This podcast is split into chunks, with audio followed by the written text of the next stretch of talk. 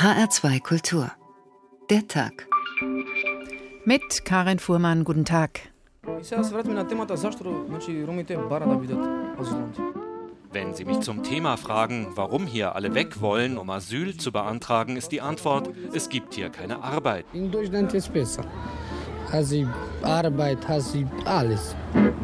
Es wurde gesagt, das sind Schätzungen, dass ungefähr in Frankfurt 300 bis 400 Personen Roma, Flüchtlinge aus Osteuropa auf der Straße leben. Ich bitte Sie, ne, das ist also alles andere als irgendeine Welle. Es gibt eine bestimmte Zahl, die nur hierher kommt, um äh, Sozialleistungen zu bekommen. Wenn ich die Situation in den Ländern verbessere, verbessere ich auch die Situation in Deutschland, dann kommen weniger. Ich glaube nicht, dass wir den äh, Steuerzahler in Deutschland sagen können, ihr müsst zweimal zahlen. Einmal über die Europäische Union, denn wir zahlen Milliarden in die Kassen der Europäischen Union und ein zweites Mal über unsere Sozialsysteme. Es wird ein Problem aufgebauscht, aufgeblasen, wie es nach meiner Auffassung weder einer Stadt wie Frankfurt oder einem Land wie die Bundesrepublik zu Gesichte stehen sollte. Für einen Krankheitsfall einer Zuwanderin aus Rumänien musste die Stadt Dortmund 100.000 Euro aufbringen. Das ist ein Einzelfall. Das Ganze ist aber sehr, sehr teuer. Die Angst geht um in Westeuropa, die Angst vor dem 01.01.2014. Von diesem Tag an haben auch Rumänen und Bulgaren, auch Roma, freien Zugang zum europäischen Arbeitsmarkt. Politiker poltern schon jetzt gegen bevorstehenden Sozialleistungstourismus und der Deutsche Städtetag warnt vor Armutseinwanderung und überforderten kommunalen Kassen. Sie wollen Hilfe von den Ländern, vom Bund, von der EU. Und was macht der Bundesinnenminister? Der droht schon mal mit Rausschmiss für Sozialbetrüger und will dann auch gleich die Wiedereinreise verhindern. Wir sollen in Alarmstimmung geraten. Und warum? Der im vergangenen Jahr schon befürchtete Ansturm polnischer Arbeitskräfte blieb aus. Werden 2014 wirklich Tausende mittelloser Armutsmigranten zu uns strömen? Oder wird hier nur Stimmung gemacht? Das versuchen wir zu ergründen und hören alle Seiten. Die Sicht der Kommunen, die der Migrationsforschung und die der Einwanderer und was sie alle eigentlich glauben, was passieren muss. Das mit der fremdenfeindlichen Karte funktioniert jedenfalls in Großbritannien schon mal ganz gut.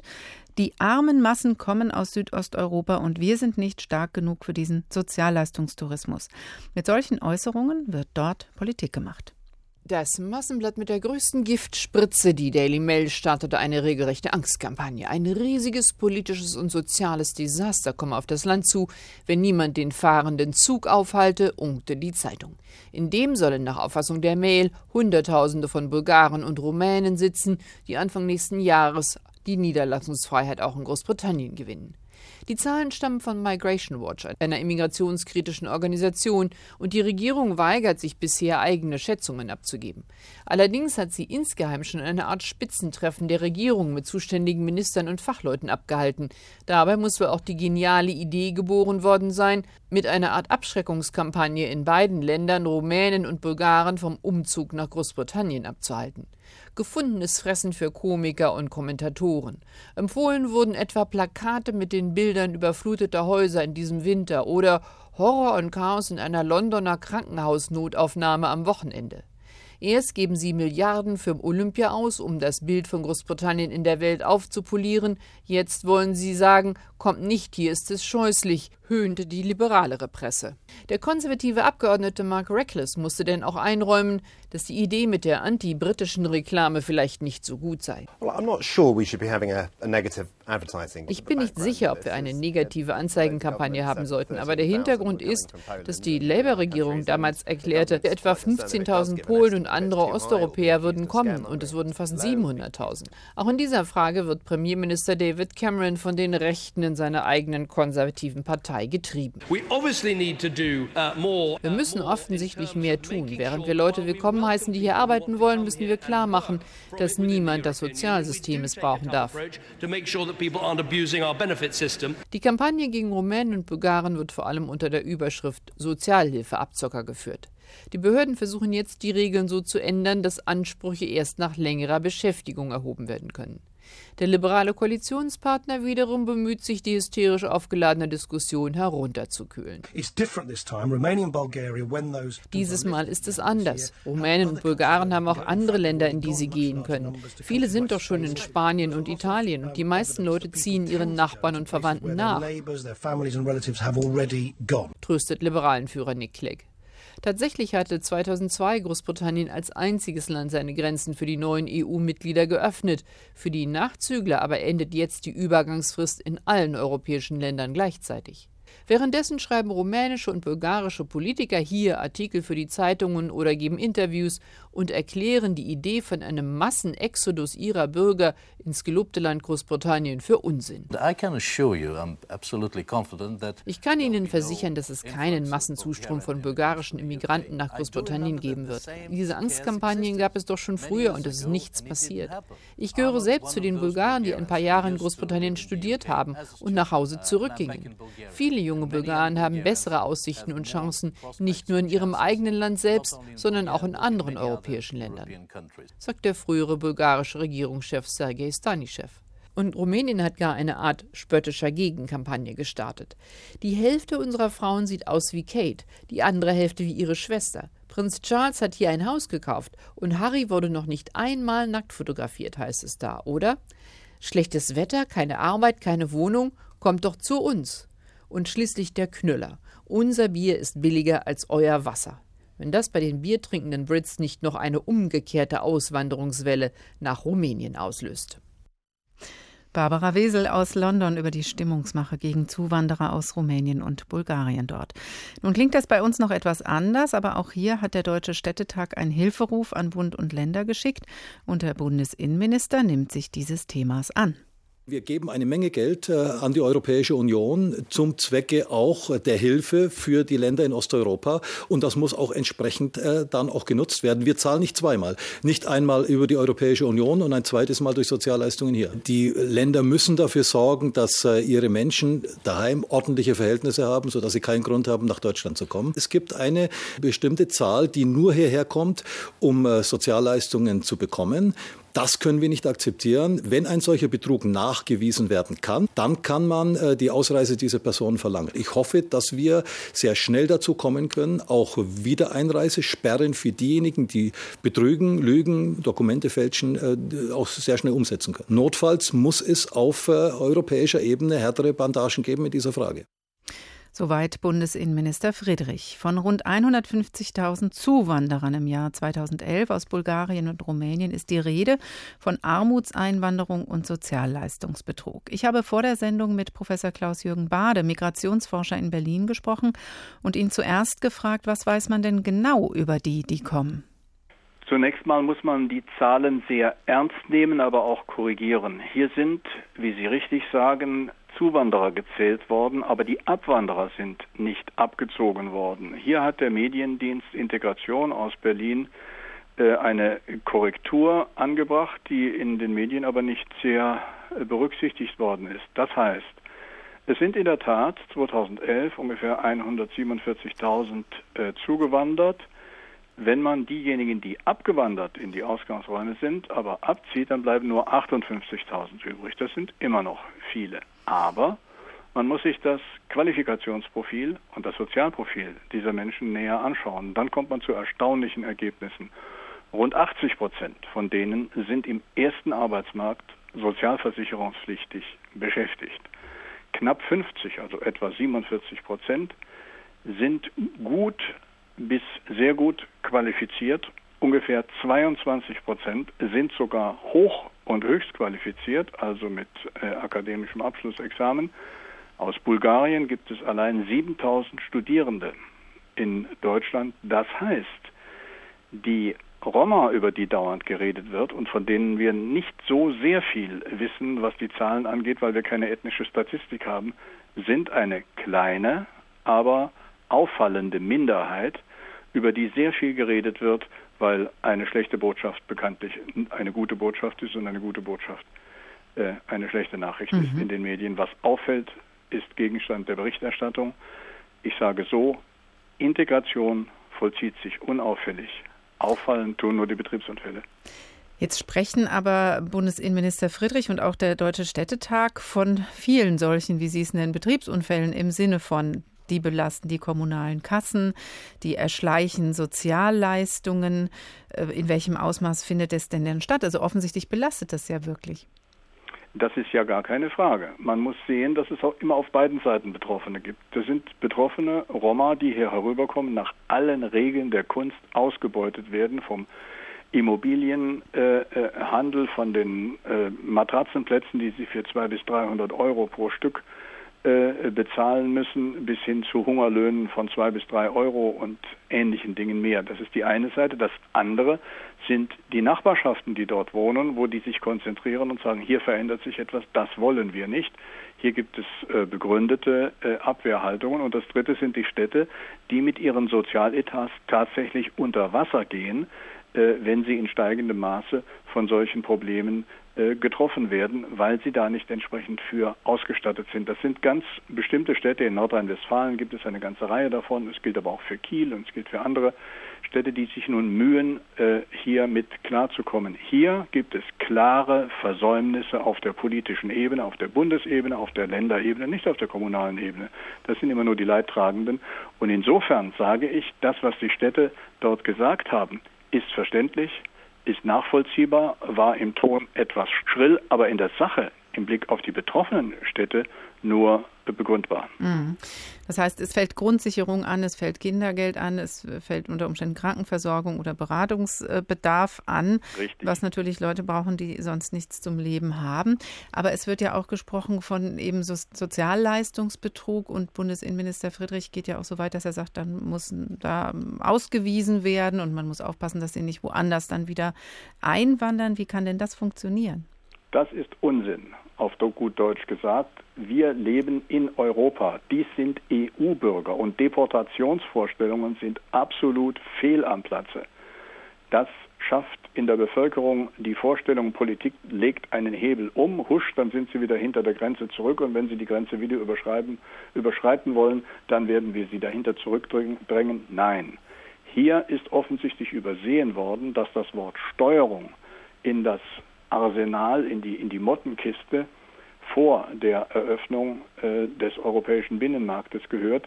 Diese Leute haben ein Anrecht, nach Deutschland zu kommen. Sie haben noch kein Anrecht als Minderqualifizierte am Arbeitsmarkt teilzunehmen. Das tun sie dann äh, äh, illegal sozusagen. Die Hochqualifizierten, gut Qualifizierten können jederzeit am Arbeitsmarkt teilnehmen, auch aus diesen Ländern. Aber die anderen können ab 01.01.2014 auch am Arbeitsmarktgeschehen teilnehmen. Konkret, wenn sie kommen, einige Monate lang erwerbstätig gewesen sind, können sie sogar Hartz IV beanspruchen. Das ist legal, das ist legitim, damit müssen wir uns abfinden. Und auch der Bundesinnenminister muss lernen, dass die Zuwanderung der Unerwünschten nichts anderes ist als die Kehrseite des Evangeliums der Freizügigkeit. Damit müssen wir umzugehen lernen. Es hat keinen Zweck, Hysterie mit Hysterie zu beantworten und Vorstellungen zu erwecken, denen man im Ernstfall nicht entsprechen kann. Aber Bulgarien und Rumänien gehören nun mal zu den ärmsten Ländern Europas. Und wenn Sie sagen, Herr Bade, wir müssen uns dem stellen, dann heißt das ja auch, man kann nicht einfach sagen, ja, ist halt so, ähm, tun wir aber nichts. Wer muss denn jetzt handeln? Wir müssen im Grunde genommen alle handeln. Erstens einmal auf der Ebene der Städte, in denen die Integration funktioniert oder nicht funktioniert. Das sind die eigentlichen Orte wo Integration stattfindet, muss es bei wenig und unzureichend Qualifizierten gehen, um Integration durch Qualifikation, um Mehrung der Bildung auch der Kinder, notfalls auch mit dem entsprechenden Druck. Das ist das eine. Dazu braucht man Geld. Ideen brauchen die Städte nicht. Da haben sie genug. Geld brauchen die Städte. Auf der Länder- und auf der Bundesebene, die sich nun endlich in einer Kommission über diese Dinge unterhalten, muss es darum gehen, entsprechende Konzepte zu entwickeln, vor allen Dingen aber in Brüssel Druck zu machen, damit es dort auf der EU-Ebene um die Begrenzung der wanderungstreibenden Faktoren in den Ausgangsräumen geht. Diese das heißt Verbesserung Sachen, der Lebensbedingungen dort, oder? Verbesserung, kontrollierte Verbesserung der Lebensbedingungen. Dort wird, werden mancherlei Scheinmaßnahmen gemacht. In Tschechien, über das wir jetzt gerade mal nicht reden, da gibt es eine bestimmte Mindestgrenze, Quote, die freigehalten wird an den Universitäten für Roma. Die kommen bloß nicht, weil sie das gar nicht wissen. Also das muss man schon ernster nehmen. Das haben wir seit Jahren gesagt. Immer wieder. Es werden auch die Armenwanderungen kommen. Richtet euch darauf ein. Richtet vor allen Dingen die Bürger darauf ein. Züchtet keine Abwehrhaltungen, sondern sagt, Europa ist ein starkes Land. Deutschland ist ein starkes Land. Wir haben eine integrationsstarke Einwanderungsgesellschaft. Wir werden damit auch klarkommen und nicht sagen das, was der Bundesinnenminister gesagt hat, unlängst in einem Interview, die Deutschen wollen nicht zweimal zahlen, einmal für die Integration nach Brüssel und einmal für die Integration der Roma vor Ort. Das ist doch eine etwas verwegene Denkungsart. Hier werden zwei verschiedene Integrationsebenen vermischt und bei der Bevölkerung wird äh, auf diese Weise ähm, ja, Ärger erzeugt, der eigentlich hier fehl am Platz ist. Pragmatisch bleiben und sagen, wir verdienen insgesamt als Deutschland, als eine der wichtigsten Wirtschaftsmächte der Welt so viel an der europäischen Integration, dass wir diese Probleme auch noch bewältigen können. Wenn wir das nicht gewollt hätten, dann hätten wir bitteschön Rumänien und Bulgarien nicht aufnehmen dürfen damals. Das war, meine ich, zu früh. Aber nun haben wir es getan. Jetzt müssen wir auch zu den Folgen stehen. Handeln ja, aber nicht Stimmung machen mit unkorrekt gerechneten Zahlen, sagt Professor Klaus-Jürgen Bade, Migrationsforscher in Berlin. Vielen Dank. Wenn die Rumänen kommen, Europas Angst vor dem eigenen Rand, der Tag in HR2 Kultur. Armutseinwanderung, das ist das aktuelle Schlagwort. Ein neues Thema ist Migration, aber deswegen noch lange nicht.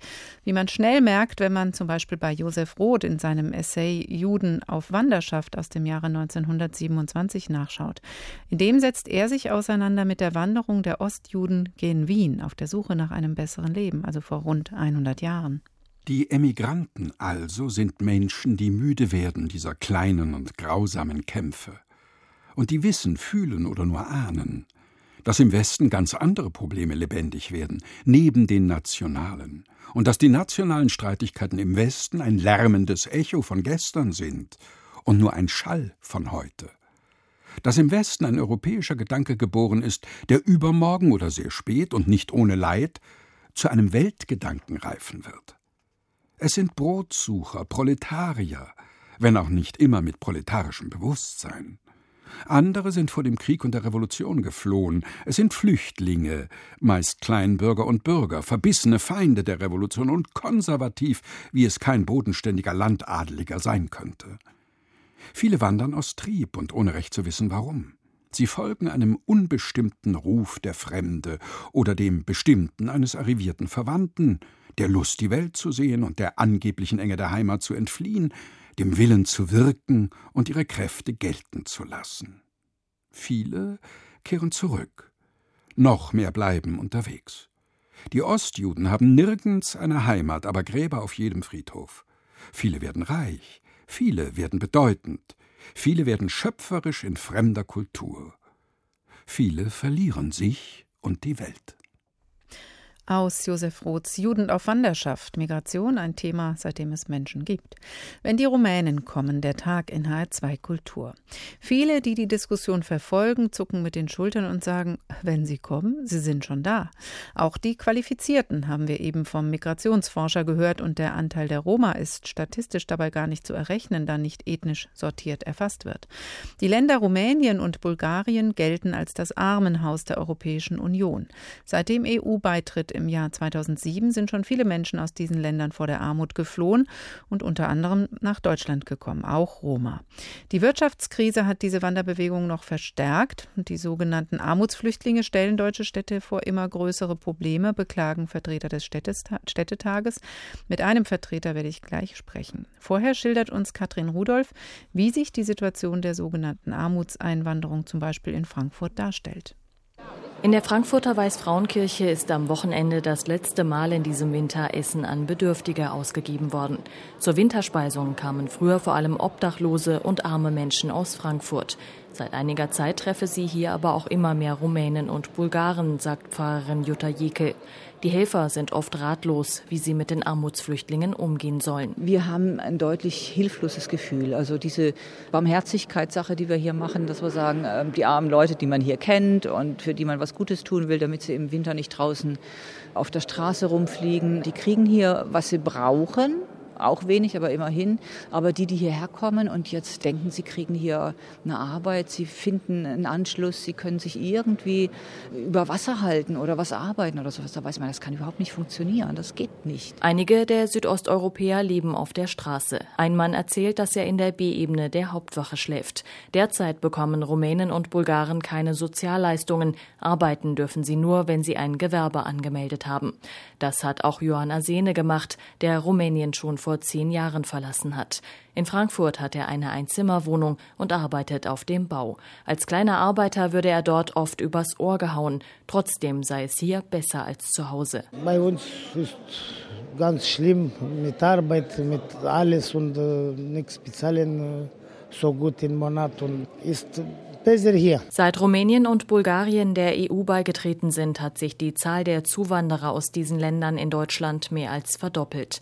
Viele zieht es in Ballungsgebiete wie das Rhein-Main-Gebiet. In Hanau wohnen viele Rumänen und Bulgaren in heruntergekommenen Wohnblocks in der Nähe des Bahnhofs. Darunter seien auch Sinti und Roma, sagt der Hanauer Sozialdezernent Axel Weiß-Thiel.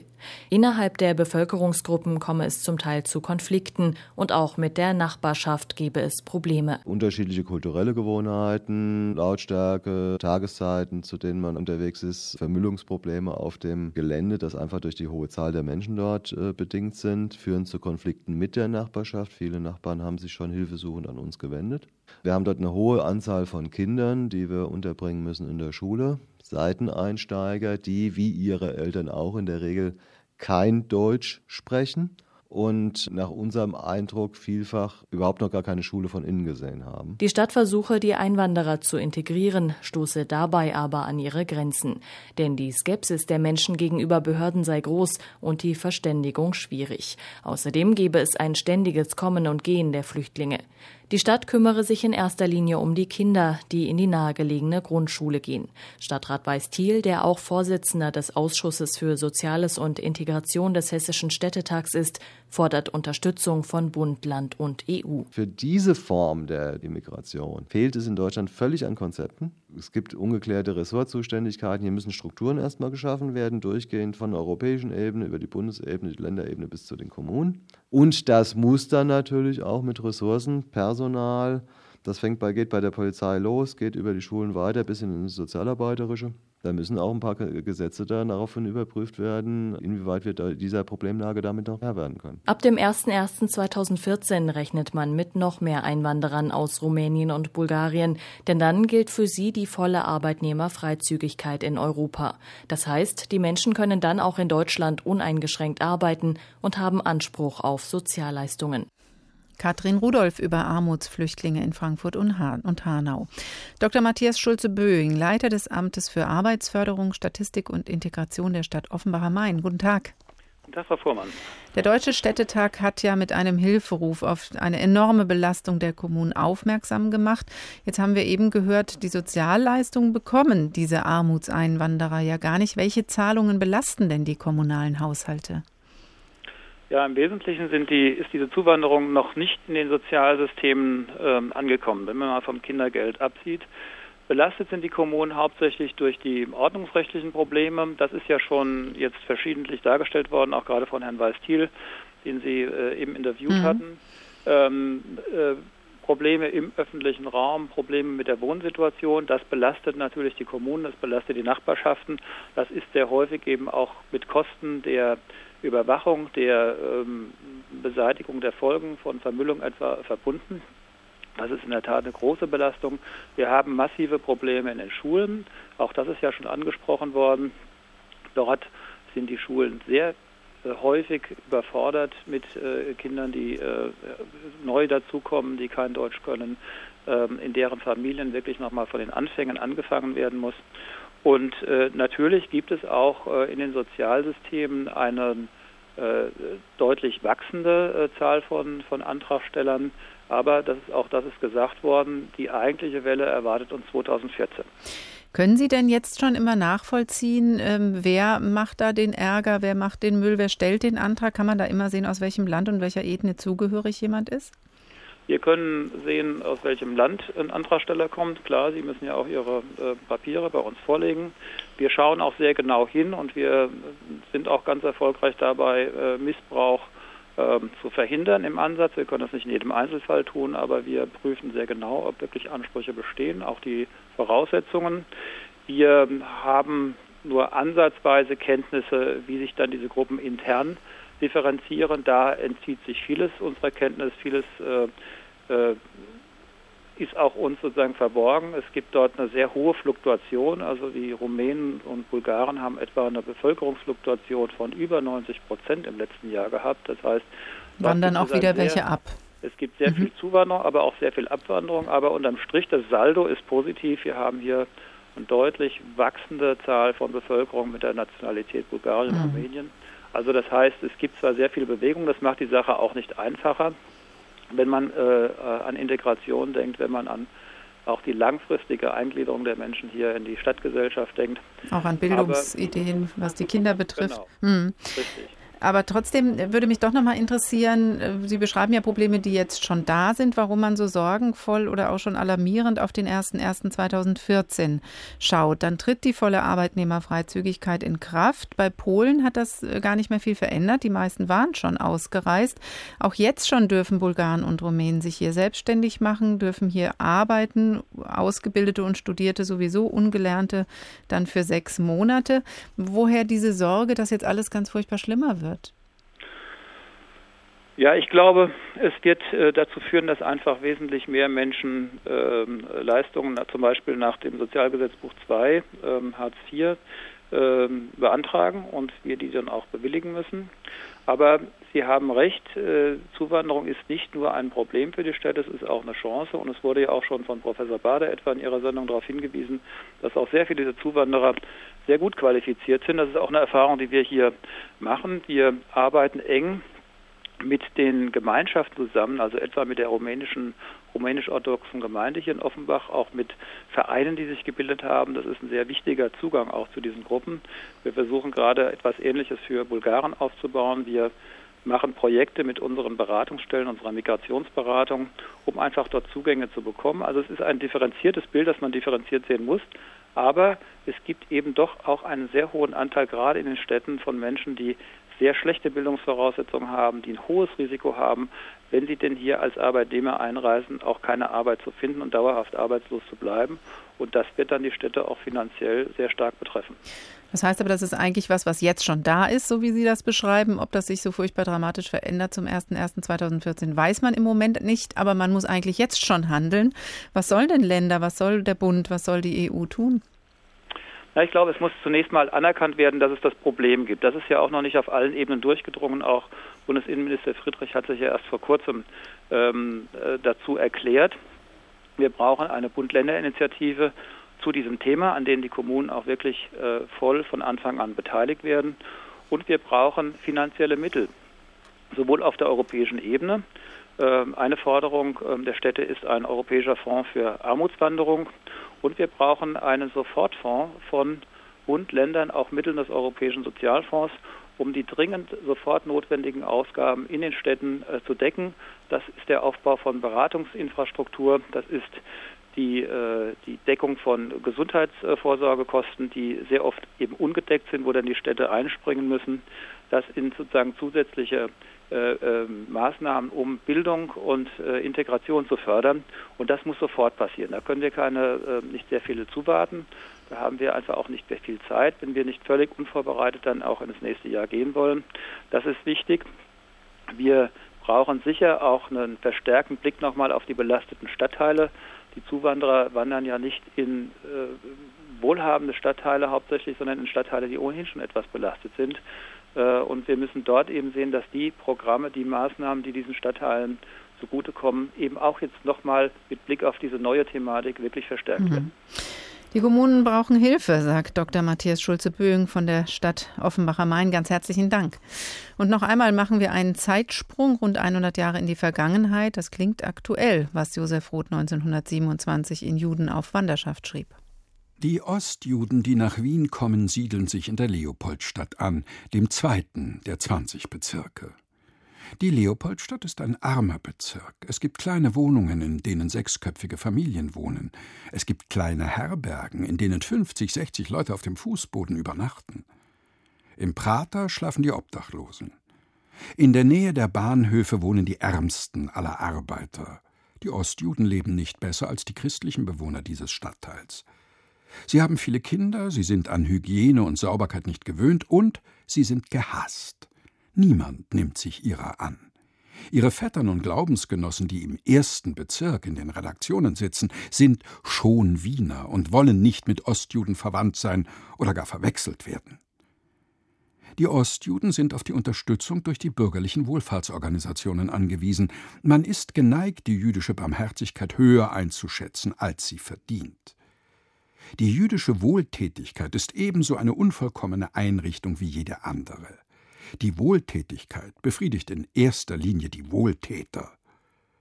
Es ist furchtbar schwer, ein Ostjude zu sein. Es gibt kein schwereres Los als das eines fremden Ostjuden in Wien. Wenn die Rumänen kommen, Europas Angst vor dem eigenen Rand, der Tag in HR2 Kultur. Jetzt haben wir schon gehört, dass hierzulande von einer Armutseinwanderung gesprochen wird aus Bulgarien und Rumänien, die die kommunalen Haushalte über Gebühr belastet. Deswegen hat der Deutsche Städtetag Alarm geschlagen und der Bundesinnenminister schlägt mit, mit Blick auf den 01.01.2014, wenn die volle Arbeitnehmerfreizügigkeit auch für Rumänien und Bulgarien in Kraft tritt. Schauen wir uns jetzt mal an, wie Rumänen und Bulgaren in ihrer Heimat leben, ihre Länder zählen zu den ärmsten Europas. Und da in Deutschland vor allem bei einem Armutswanderung von Roma gesprochen wird, die einwandern, hat sich Carla Engelhardt in Rumänien vor allem deren Situation angeschaut. Bonjour.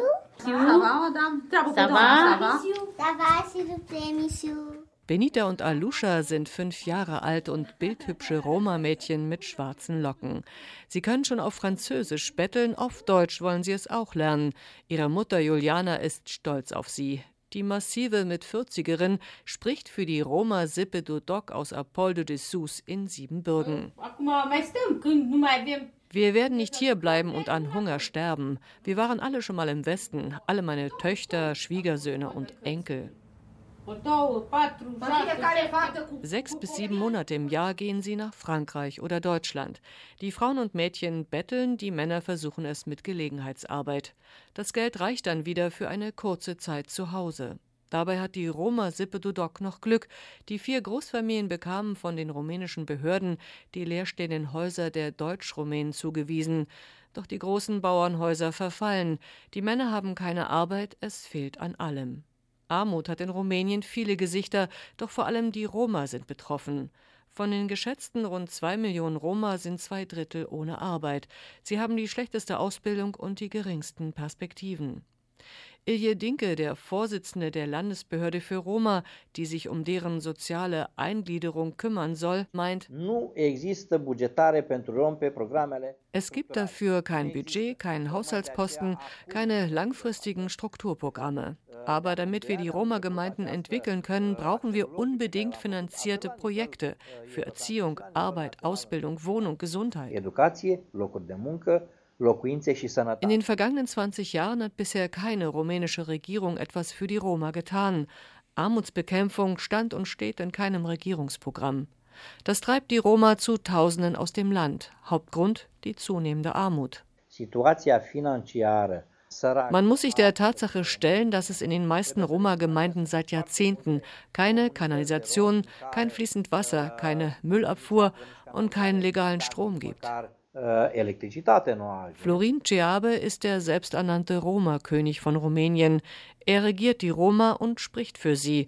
Sein Palast in Sibiu, ehemals Hermannstadt, ist ein Komplex aus neu gebauten Familienhäusern. Im größten davon residiert er. In der Empfangshalle eine Sitzgruppe aus Tigerfellimitat, vergoldete Leuchter und Fotos. Darauf der Roma-König Ciabe mit rumänischen Präsidenten oder auch als Gast in Brüssel im Europäischen Parlament. Der imposante Ende 50er Florin Ciabe ist enttäuscht vom Westen. Die Nationen im Westen haben Verantwortung übernommen, als sie die Europäische Union nach Osten erweitert haben. Es war klar, dass die armen Leute aus dem Osten in den reichen Westen wollen. Und nun tun die westlichen Nationen überrascht. Doch wir sind keine EU-Bürger zweiter Klasse. Carla Engelhardt über Roma in Rumänien. Über 70 Prozent der Roma in Rumänien haben keinen Zugang zu fließendem Wasser, über 70 Prozent keine Toiletten, über 70 Prozent kein Gasanschluss. Herbert Grünwald, Journalist in Bukarest, guten Tag. Guten Tag. Jetzt ist Rumänien seit 2007 Mitglied der EU, zählt zu den ärmsten Ländern Europas. Die Roma, haben wir gehört, sind dort besonders arm. Warum fühlt sich denn keine rumänische Regierung dafür verantwortlich, deren Situation zu verbessern? Es liegt unter anderem auch daran, dass die Roma äh, sich äh, sehr schwer selber über politische äh, eigene Organisationen oder auch nur äh, sozial engagierte Organisationen zu artikulieren vermögen.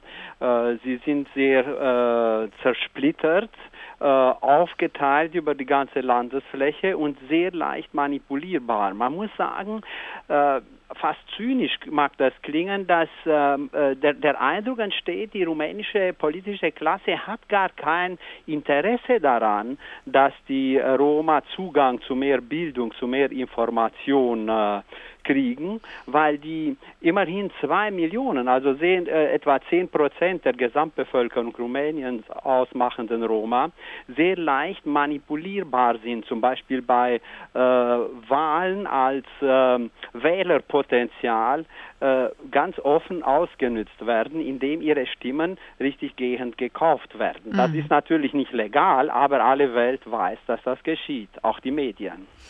Hat es auch mit der wirtschaftlichen Situation äh, Rumäniens zu tun, dass auch der Transformationsprozess des ehemals kommunistischen Landes noch nicht richtig weit gediehen ist oder sich noch schwierig gestaltet? Es, ähm, das äh, Erbe der kommunistischen Zeit, besonders auch äh, das Erbe der schon damals existierenden Korruption, spielt eine ganz große Rolle. Wir haben noch immer große staatliche Betriebe, die eigentlich laut Versprechen Rumäniens beim äh, EU-Beitritt oder zum EU-Beitritt schon längst hätten privatisiert werden müssen, beziehungsweise äh, in die Richtung reformiert werden müssen, dass die riesigen Schuldenberge, die sie anhäufen, äh, kleiner werden. Nun äh, wird, äh, wird Rumänien vom äh, Internationalen Währungsfonds dazu gezwungen, die ganz große Schuldenmacher zu privatisieren. Das soll in diesem Jahr geschehen. Das sind ungefähr 15.000 äh, Arbeitsplätze davon betroffen. Äh, wie viele jetzt tatsächlich von den äh, Menschen, die dort arbeiten, arbeitslos werden, ist noch nicht klar. Aber es ist äh, auch ein eklatantes Beispiel für den äh, Schlendrian, für die Korruption und leider auch für die Akzeptanz bei der Bevölkerung, dass solche Betriebe so lange Zeit existiert haben. Denn man weiß, an diesen Betrieben haben vor allem ähm, den staatlichen Managern nahestehende äh, Privatfirmen gut verdient, indem sie Geschäfte mit dem großen staatlichen Betrieb machten, de, äh, deren äh, äh Manager mhm. eigentlich für, für äh, äh, den Profit dieser Betriebe verantwortlich waren. Das sorgt natürlich für eine große, ähm, ja, ungerechte Verteilung und eine Spaltung der Gesellschaft. Ich habe gehört, dass 40 Prozent der Bevölkerung in Rumänien an und unter der Armutsgrenze leben. Jetzt heißt es hier immer, die EU muss daran arbeiten, dass die Lebensbedingungen in Rumänien, also in der Heimat vor Ort,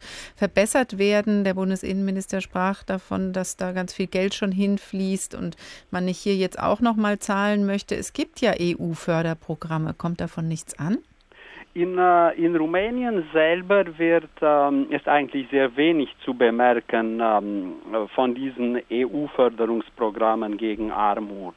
Ähm, es ist ja generell so, dass äh, Rumänien ständig gerügt wird äh, dafür, dass ähm, die Regierungen, die wechselnden, nicht äh, imstande sind, die äh, für Rumänien bereitstehenden ähm, äh, Strukturgelder, die bereitstehenden europäischen Töpfe ähm, zu benutzen. Das heißt, schlicht nicht imstande sind, Projekte zu erarbeiten, um Geld zu bekommen, das dem Land eigentlich zusteht. Böse Zungen behaupten, das sei gar nicht im Interesse der Politiker, weil Gelder aus der EU, Gelder von Brüssel äh, so strengen Kontrollen, die Verwendung dieser Gelder so strengen äh, Kontrollen unterworfen äh, ist, dass es sich nicht lohnt, äh, will heißen, dass man äh, da nicht in die eigene Tasche arbeiten kann.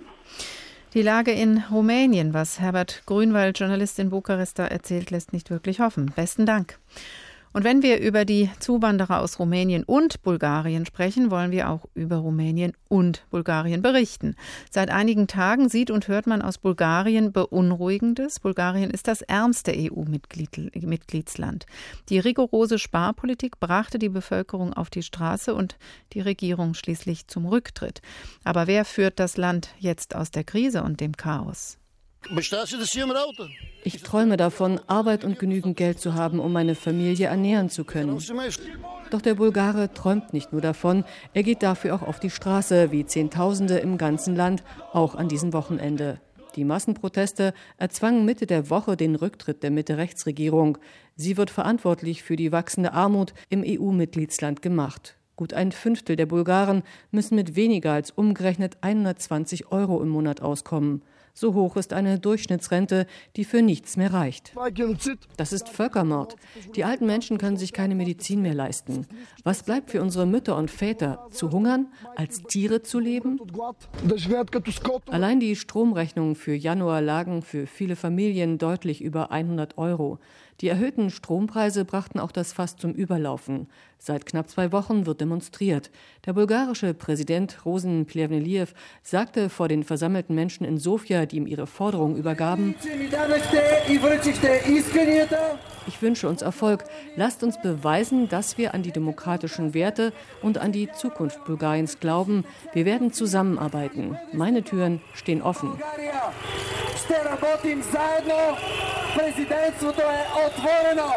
An runden Tischen sollen nun nach Lösungen aus der Krise gesucht werden, gemeinsam mit den Gewerkschaften, Bürgerinitiativen und Aktivisten der Proteste. Deren Forderungen sind sehr verschieden. Sie reichen von der Reprivatisierung der ausländischen Energieverteiler, staatlich subventionierten Strompreisen bis hin zu einer neuen Verfassung. Der Präsident verhandelt gleichzeitig mit allen Parteien im Parlament über die Bildung einer Übergangsregierung bis zu den regulären Wahlen im Juli. Doch die großen Parteien wie die Regierungspartei Gerb von Ex-Premier Borissow und die oppositionellen Sozialisten streben vorgezogene Neuwahlen an, so schnell es geht. Sie wollen aus der Unzufriedenheit der Massen jeweils ihr Kapital schlagen in einem sehr kurzen und sicher heftigen Wahlkampf. Politische Beobachter gehen davon aus, dass Neuwahlen des Parlaments ob vorgezogen oder nicht, kein Ende der politischen Krise in Bulgarien bringen werden. Carla Engelhardt über das Armenhaus Europas Bulgarien, das noch dazu im Moment unter politischem Chaos leidet. Wenn die Rumänen kommen, Europas Angst vor dem eigenen Rand, der Tag in HR2 Kultur. Komisch eigentlich, dass Migrationsbewegungen immer wieder Schreckstarre auslösen, dabei sind sie doch so bekannt in der Menschheitsgeschichte. Noch einmal zu sehen am Beispiel Migrationsbewegung der Ostjuden vor rund 100 Jahren, 1927 beschrieben von Josef Roth. Der erste, schwerste Weg führt ihn ins Polizeibüro. Hinter dem Schalter sitzt ein Mann, der die Juden im Allgemeinen und die Ostjuden im Besonderen nicht leiden mag. Dieser Mann wird Dokumente verlangen. Unwahrscheinliche Dokumente. Niemals verlangt man von christlichen Einwanderern solche Dokumente. Außerdem sind christliche Dokumente in Ordnung. Alle Christen haben verständliche europäische Namen. Juden haben unverständliche und jüdische. Solche Namen bereiten der Polizei Schwierigkeiten. Die Polizei liebt keine Schwierigkeiten.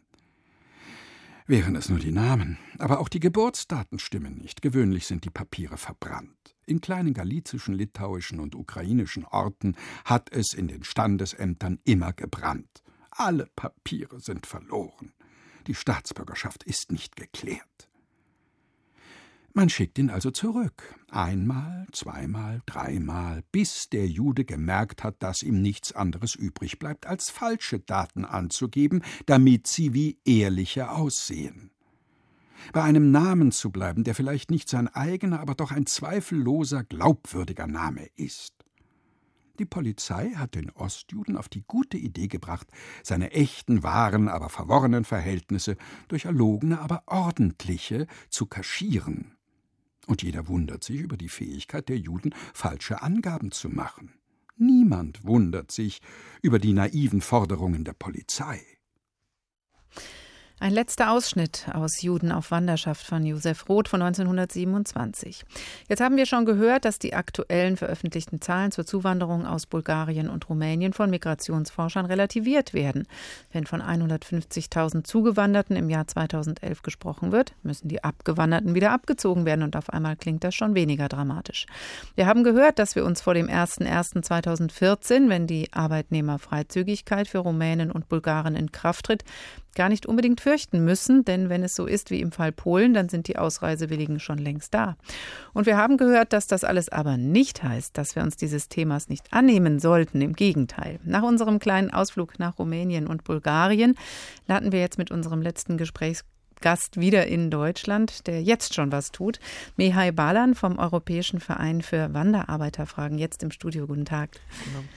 Sie haben tagtäglich in Ihrer Beratung für Wanderarbeiter und Wanderarbeiterinnen mit Rumänen und Bulgaren zu tun. Erzählen Sie, wer da, kommt da so zu Ihnen? Ja, es sind ähm, Wanderarbeiterinnen und Wanderarbeiter aus den äh, mittel-, ost- und südeuropäischen äh, Staaten Europas. Ähm, entweder welche, die nur temporär herkommen, um zum Beispiel eine Arbeit aufzunehmen. Das können jetzt zum Beispiel Saisonbeschäftigte aus der Agrikultur sein. Man denkt jetzt an Spargelstecher oder an die Erdbeerpflücker. Weinbau gibt es auch, ne? Im Weinbau, ja, durchaus. Ähm, es gibt die entsandten Beschäftigten, die sogenannten. Das äh, äh, ist häufiger am Bau anzutreffen. Da ist es so, dass äh, Firmen aus dem Ausland ähm, ja ihr, ihr Personal entsenden, damit hier im, im Rahmen eines, eines Werkvertrages äh, etwa eine neue Schule entsteht. Ähm, ja, ähm, es gibt äh, dann auch ähm, eine, eine Vielzahl an, äh, an Leiharbeiter. Das äh, spricht dann eher für die Bereiche Pflege oder auch äh, in der Gebäudereinigung, äh, die wir antreffen können. Mhm. Aber die kommen ja nicht zu Ihnen, weil sie Arbeit gefunden haben, sondern weil sie Probleme mit dieser Arbeit haben. Was sind das für Probleme? Genau, ähm, die Probleme mit denen sie zu uns kommen, sind äh, sehr äh, vielschichtig. Wenn es jetzt um Probleme aus der, aus der Beschäftigung herausgeht, dann am meisten äh, um vorenthaltene Löhne. Das ist äh, nach wie vor das, äh, das Hauptproblem, also in dem der Arbeitgeber einfach nicht zahlt. Ähm, es ist auch so, dass viele Wanderarbeiter von unseriösen Unternehmern als Scheinselbstständige organisiert werden. Das, ähm, da entstehen dann Probleme, wenn ein Unfall zum Beispiel äh, sich ereignet, ein Arbeitsunfall, äh, ist der Arbeitnehmer oft gar nicht äh, richtig äh, versichert. Äh, Was heißt das? Wie genau geht das, dass jemand als Scheinselbstständiger dann so installiert wird? Wir hatten zum Beispiel den Fall hier in Frankfurt im Europaviertel. Da war das so, dass ein rumänischer Unternehmer in äh, Rumänien 50 bis 60 Arbeitnehmer circa angeworben hatte. Er hatte eine Festanstellung versprochen und einen festen Lohn. Dann ähm, hatte die Arbeitnehmer aber als allererstes äh, auf ein Gewerbeamt gebracht, dort für die ganzen Arbeiter eine, ein Gewerbe angemeldet, für jeden Einzelnen, die dann wiederum zu einer Gesellschaft bürgerlichen Rechts zusammengeführt. Heißt, dass jeder Einzelne für äh, für, für die Gesellschaft mit seinem Privatvermögen haftet, im Falle einer Insolvenz zum Beispiel oder eines Schadens, äh, der entstehen kann am Bau. Und dann hatte die Arbeitnehmer beschäftigt und sie erst im Nachhinein darüber aufgeklärt, dass sie eigentlich hier ein Gewerbe betreiben, selbstständig tätig sind, was niemand von, von den Arbeitnehmern äh, wollte. Die haben einfach gesagt bekommen, hier unterschreiben und haben das nicht unbedingt verstanden, was sie da unterschrieben haben. Richtig, die dachten, die wären beim Arbeitsschutz und das wäre eine Maßnahme, damit die in Deutschland legal arbeiten mhm. können. Das wird denen oft so vorgespielt. Wir haben mittlerweile auch äh, professionell agierende Büros, die sich nur darum kümmern, äh, Gewerbe anzumelden und private Versicherungen äh, anzumelden für Arbeitnehmer, damit der Schein gewahrt wird. Es sind tatsächlich Selbstständige, aber das geht oft auf äh, in Zusammenarbeit mit unseriösen Arbeitnehmern, die sich dann nur noch daran hängen und dann äh, weiter beschäftigen. Hm, selbstständig dürfen sie ja direkt jetzt schon sein. Da müssen wir gar nicht auf den 01.01.2014 warten. Aber so wie Sie das beschreiben, es wird ja immer davon geredet, dass die unser Sozialsystem ausbeuten. Gibt es hier offensichtlich auch findige Kräfte, die wiederum diese Arbeiter ausbeuten. Sie sind ja selbst Muttersprachler, haben rumänische Wurzeln. Ähm, wie offen kommen die dann auch zu Ihnen oder wie froh sind Sie, dass Sie jemanden finden, mit dem Sie offen muttersprachlich sprechen können? Ja, sehr froh, denn äh, die Informationen, die Sie bei uns äh, erhalten, das merken die äh, Menschen sehr schnell, sind seriös, sind fundiert, ähm, anders als, als die üblichen Informationen, die sie von den Menschen, von denen sie abhängig sind, von ihren Arbeitgebern äh, bekommen, die sind äh, oft falsch. Und wenn Sie jetzt Ihre Fälle und die Leute, die Sie da so treffen, äh, vor den Augen haben, was glauben die denn, was die brauchen oder was wünschen die sich auch? Wir haben ja jetzt so aus politischer oder Migrationsforscher Sicht schon eine Menge gehört, was gefordert wird, was Bund machen muss, was der, was der Bund machen muss, was die Länder machen sollen, was die EU macht. Aber was, würde diesen, was würden diese Arbeiter sich wünschen? Also die meisten äh, Wünsche, die uns gegenüber geäußert werden, ist doch, dass es bessere Gesetze gibt, äh, die vor Lohn und Sozialdumping schützen, vor diesen äh, vor dieser Praxis der illegalen Beschäftigung, sei es jetzt, ob es jetzt eine Scheinselbstständigkeit ist, die dann organisiert wird oder eine Scheinentsendung oder den Problemen in der Leiharbeit. Ähm, viele Wanderarbeiter beklagen sich auch über die Wohnsituation. Sie werden oft äh, genötigt oder aufgrund ihrer finanziellen Situation äh, im, Heim, im Herkunftsland sind sie genötigt, äh, Wohnungen anzunehmen, Unterkünfte, die wirklich ähm, menschenunwürdig sind, wo es schimmelt, weil viel zu viele Menschen auf viel zu wenig Raum ähm, unter, äh, untergebracht werden. Also dass es da einen besseren Schutz gibt, dass man dagegen vorgeht, dass man äh, zum Beispiel auch nicht diskriminiert wird. Äh, das, das erleben die oft. Äh, ich nehme jetzt einen Fall beim Jobcenter, da hat jemand äh, einen Anspruch erworben und er wird weggeschickt, weil, weil er mit einem Dolmetscher wiederkommen soll, obwohl es hausinterne Regelungen gibt, dass man in, für so einen Fall einen Dolmetscher stellt. Gleiches äh, hatte ich auch schon mal bei der Polizei, mehrfach Fälle, wo Zeugen in einem Strafverfahren weggeschickt werden, weil die keinen Dolmetscher können und sich nicht hundertprozentig und richtig richtig ausdrücken können. Das geht natürlich nicht. Da, da, muss man, also wenn man, wenn man, wenn wir jetzt die EU so erweitert haben, äh, muss man auch dafür sorgen, dass wir diesen Menschen äh, irgendwie auf Augenhöhe mhm. begegnen können. Jetzt haben Sie ja vorwiegend mit Wanderarbeitern zu tun, also welche, die auch nach sechs Monaten vielleicht wieder gehen als Saisonarbeiter. Gibt es denn auch andere, die sagen, ja, ich habe ein Interesse an Integration, an Bildung und ich will mich hier wirklich integrieren und will mich hier einleben? Ja, ja, die, äh, die Fälle haben wir auch. Das sind äh, sogenannte Long-Term Migrants, also die sich für eine längere Zeit in Niederlande niederlassen, mindestens ein Jahr. Es gibt äh, jetzt Fälle von äh, Remigranten, die also vor zehn Jahren vielleicht nach Spanien migriert sind, über die Baukrise dort die Beschäftigung verloren haben und jetzt mit der ganzen Familie nach Deutschland kommen, die hier auch einer Arbeit nachgehen, also uns nicht auf die Tasche hängen wollen. Das wollen die wenigsten.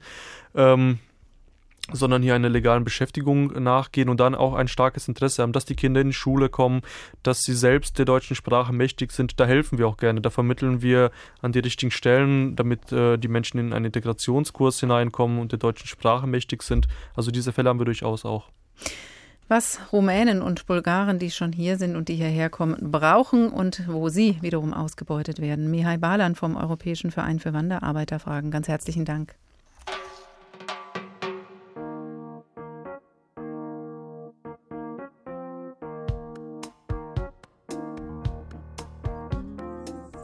Das war der Tag für heute, wenn die Rumänen kommen. Es lohnt sich doch immer wieder genauer hinzuschauen, wenn man eine realistische Einschätzung bekommen will. Wir haben gehört, dass es sich keineswegs nur um eine Armutseinwanderung handelt aus Rumänien und Bulgarien und schon gar nicht nur eine von Roma und dass sogar diese Länder das Problem haben, dass die Qualifizierten abwandern. Wir haben gehört, dass sich möglicherweise am 01.01.2014 gar nicht so furchtbar viel ändern wird, da, so wie es aussieht, viele, die kommen wollten, auch schon da sind. Und das heißt, darüber reden und handeln, das bleibt Aufgabe der Kommunen, der Länder, des Bundes, der EU.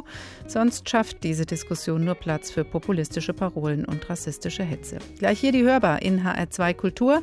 Mehr von uns wie immer unter hr2.de oder Sie hören die Wiederholung der Sendung in HR Info um 22.05 Uhr.